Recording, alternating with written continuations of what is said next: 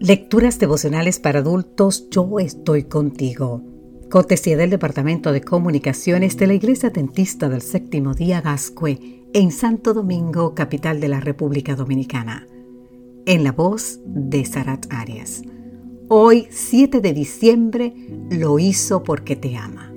Deuteronomio capítulo 7, los versículos 8 y 9 nos dicen, lo hizo porque te ama y quería cumplir su juramento a tus antepasados.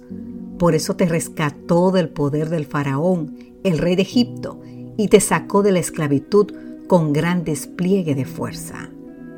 Tim Keller presenció una conversación entre R.C. Sproul y G. Alec Motier, el destacado especialista en Antiguo Testamento. Sproul estaba hablando ante un grupo de estudiantes de teología sobre la relación entre el Antiguo Testamento y el Nuevo Testamento.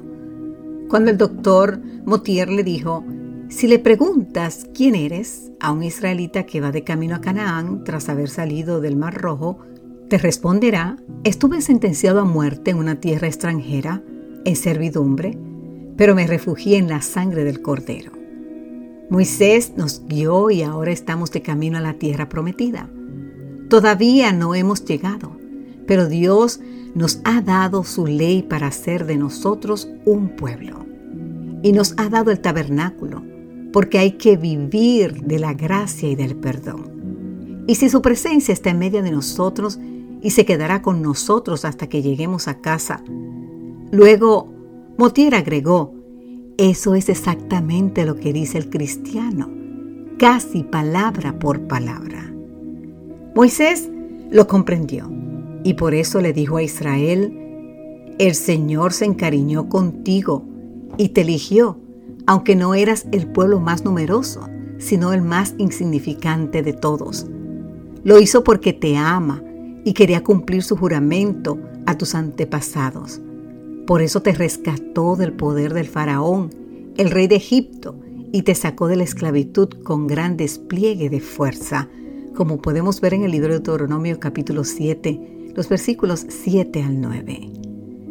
Literalmente, querido amigo, querida amiga, Dios se apegó a Israel.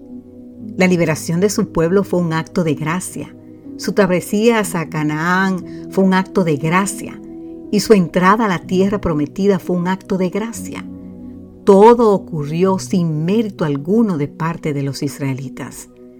El mérito radicó en un Dios que no dejó de cumplir lo que había prometido. Como hizo con Israel, el Señor usará todo su poder para liberarnos del poder de Satanás y colocarnos en la ruta que nos llevará al cielo. Y lo hará no porque haya virtud en nosotros, sino porque nos ama y porque cumplirá su juramento.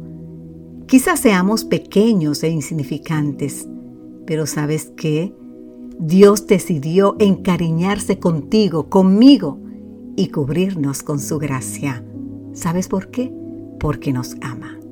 Amén.